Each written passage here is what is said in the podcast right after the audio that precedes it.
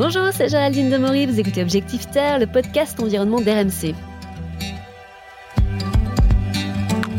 2 millions, c'est le nombre d'urbains qui utilisent régulièrement le vélo pour aller travailler, selon les derniers chiffres de l'ADEME.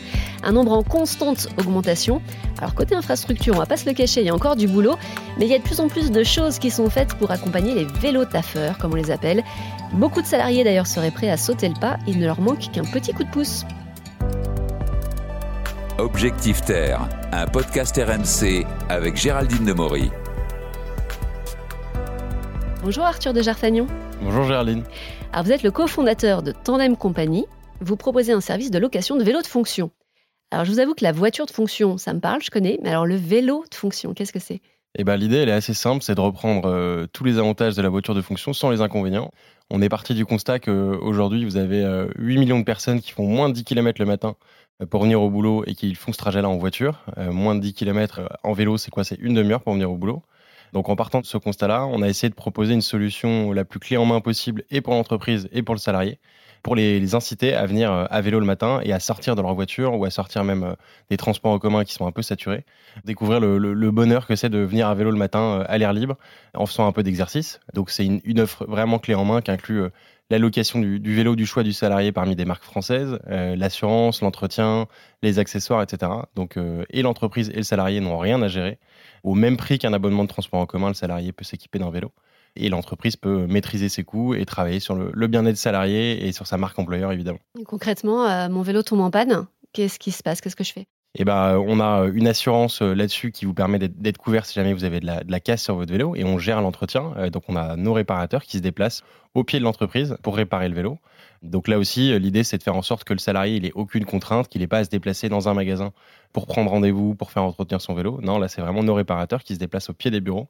Vous déposez le vélo le matin au réparateur, il le répare pendant que vous allez travailler et vous repartez avec euh, à la pause déjeuner ou le soir pour rentrer chez vous. Si on veut comparer avec quelque chose peut-être qu'on connaît un petit peu plus, euh, avec la voiture, c'est le même principe que le leasing en fait. Tout à fait. On a repris un business model assez classique, on connaît tout ce qui est le leasing, en l'adaptant et en le modernisant un peu, on va dire, à la pratique du vélo. Mais complètement, c'est ça. Et d'ailleurs, en plus, quand vous donnez le vélo, j'ai vu que vous donniez une formation aussi.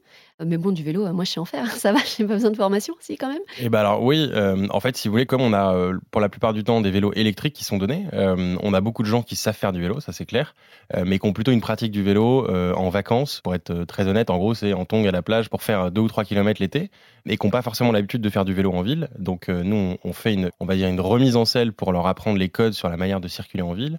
On leur explique comment fonctionne leur vélo électrique, parce que pareil, si vous connaissez le vélo mécanique, le vélo électrique, c'est pas sorcier, on a juste besoin de vous expliquer où est située la batterie, comment elle s'enlève, etc., etc.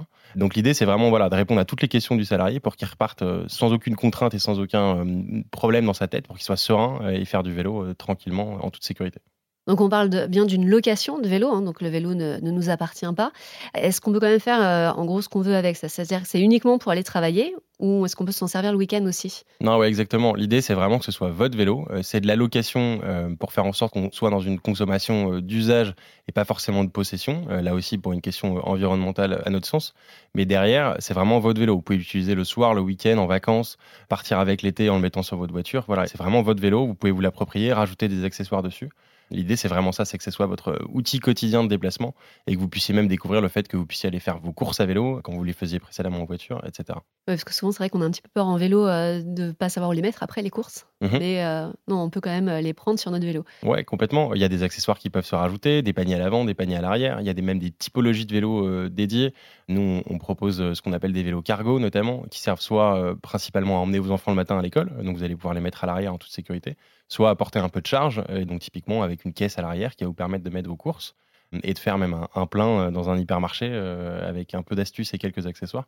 Euh, si jamais vous voulez remplacer, souvent on sait qu'en France les gens ont deux voitures, ça vient souvent en remplacement de la seconde voiture, donc on supprime une des deux voitures pour le remplacer par un vélo cargo par exemple. En plus, le vélo cargo, c'est vrai que les enfants, ils adorent. Aller à l'école en vélo cargo, généralement, c'est quelque chose qui plaît beaucoup.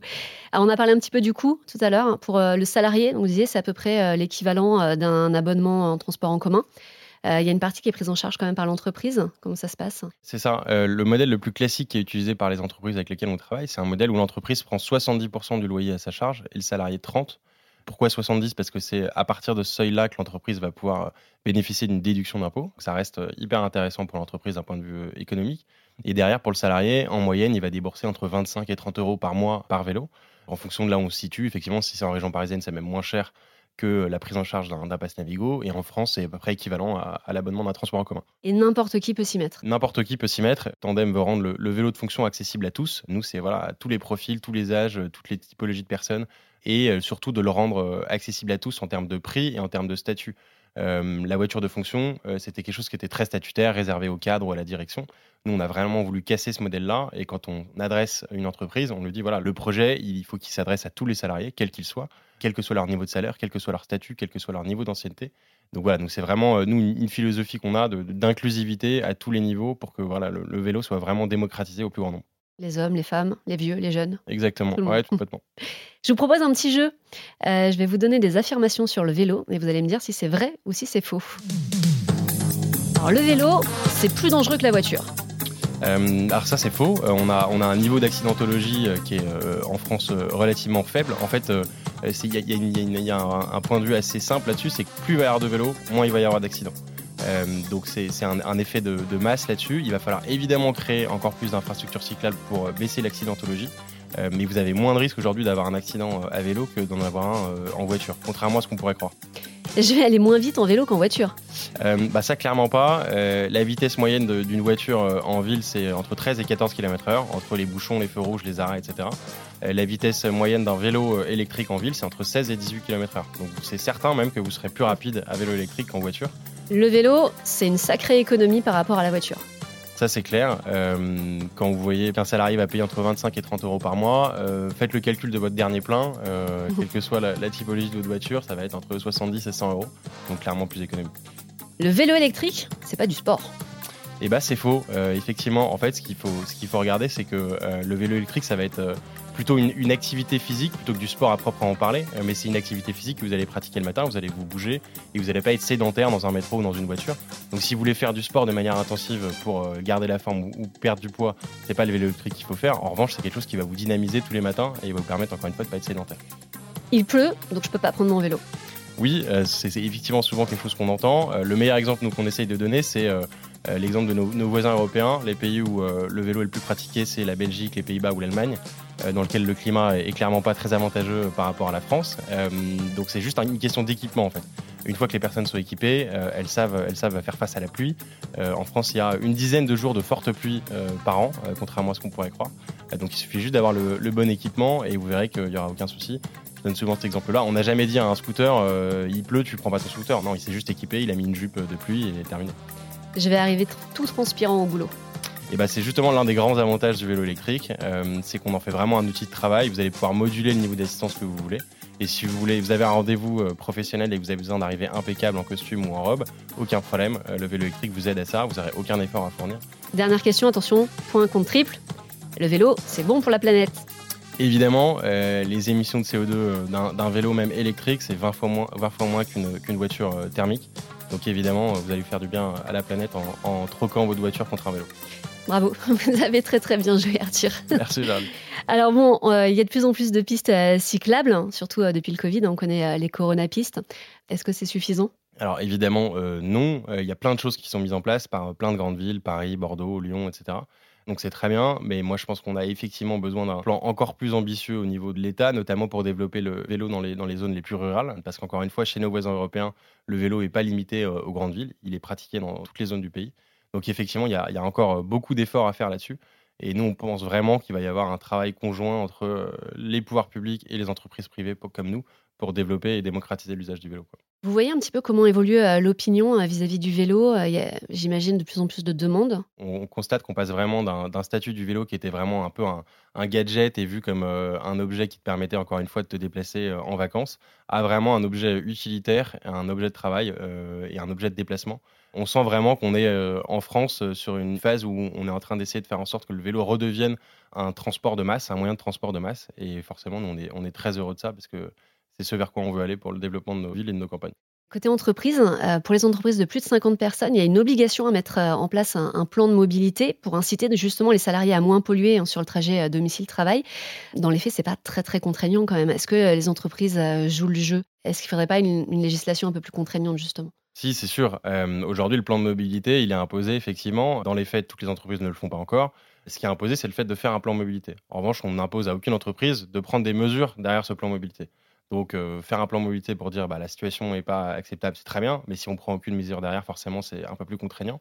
Euh, donc voilà, nous on rencontre deux types de clients, des gens qui jouent le jeu et qui se disent qu'il y a une vraie chose à faire, et d'autres qui se disent juste je veux cocher la case du vélo euh, d'un point de vue, pour être très honnête, soit greenwashing, soit d'un point de vue mmh. image. Mais, mais nous on est très heureux de voir qu'il y a de plus en plus d'entreprises qui, qui jouent le jeu là-dessus et qui se disent que le vélo peut être vraiment un, moyen de développement de leur mobilité douce. Qu'est-ce qui vous a motivé à monter Tandem? Euh, et bah vraiment le fait de se dire qu'on avait besoin de transformer euh, nos villes pour en faire des zones, euh, on va dire, vivables. Quoi.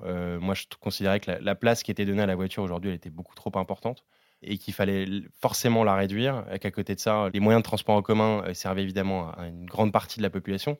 Mais aujourd'hui, on, a des, on a des transports en commun qui sont complètement saturés. Donc il faut faire en sorte qu'il y ait des gens qui se déplacent des transports en commun vers le vélo et faire en sorte que la place de la voiture diminue pour rendre la ville un peu plus vivable et beaucoup plus douce. Donc euh, il y a une réduction du bruit, il y a une réduction euh, des émissions de CO2 et il y a euh, le développement de zones un peu plus agréables où circuler. Donc si vous avez des piétons et des vélos, dans des, notamment dans les villes, ça va être un peu plus agréable que des bouchons et, des bruits de klaxon. Quoi. Et alors pour finir, est-ce que vous pouvez nous donner les petites astuces pour être un pro du vélo taf? Et bah déjà évidemment d'avoir un bon vélo, euh, ça c'est la, première chose. il vaut mieux investir un peu et avoir un vélo qui va vous durer 5 euh, 10 ans ou plus euh, que acheter un vélo à 80 euros sur le bon coin que vous allez changer dans 6 mois. Et après, c'est soit une cape de pluie, soit un pantalon de pluie pour les jours où il pleut, effectivement. Et l'idée ensuite, c'est de pouvoir y mettre notamment soit un panier à l'avant, soit des sacoches à l'arrière pour que vous puissiez transporter ce que vous voulez et que ce soit vraiment votre outil de tous les jours pour y mettre des courses, pour y mettre votre ordinateur pour aller au bureau. Euh, voilà, c'est des petites choses qui vous permettent de, se dire, ok, c'est mon vélo maintenant me permet d'aller partout, d'un point de vue loisir ou d'un point de vue boulot. C'est bien noté. Là, je crois qu'on est paré. Merci beaucoup, Arthur. Merci, Géraldine. Eh, trop de voitures, trop de pollution, pas assez de sport. Le vélo coche toutes les cases hein, pour une vie euh, plus saine, plus respectueuse de la planète. aujourd'hui, en plus, le vélo taf, hein, c'est toute une communauté. Il devrait euh, largement encore se développer à condition que les infrastructures suivent. Vous venez d'écouter Objectif Terre, j'espère que vous avez aimé ce podcast. Peut-être ce qu'il vous a donné envie de vous mettre au vélo. N'oubliez pas de vous abonner, nous sommes sur toutes les plateformes de streaming, le site et l'application RMC. À bientôt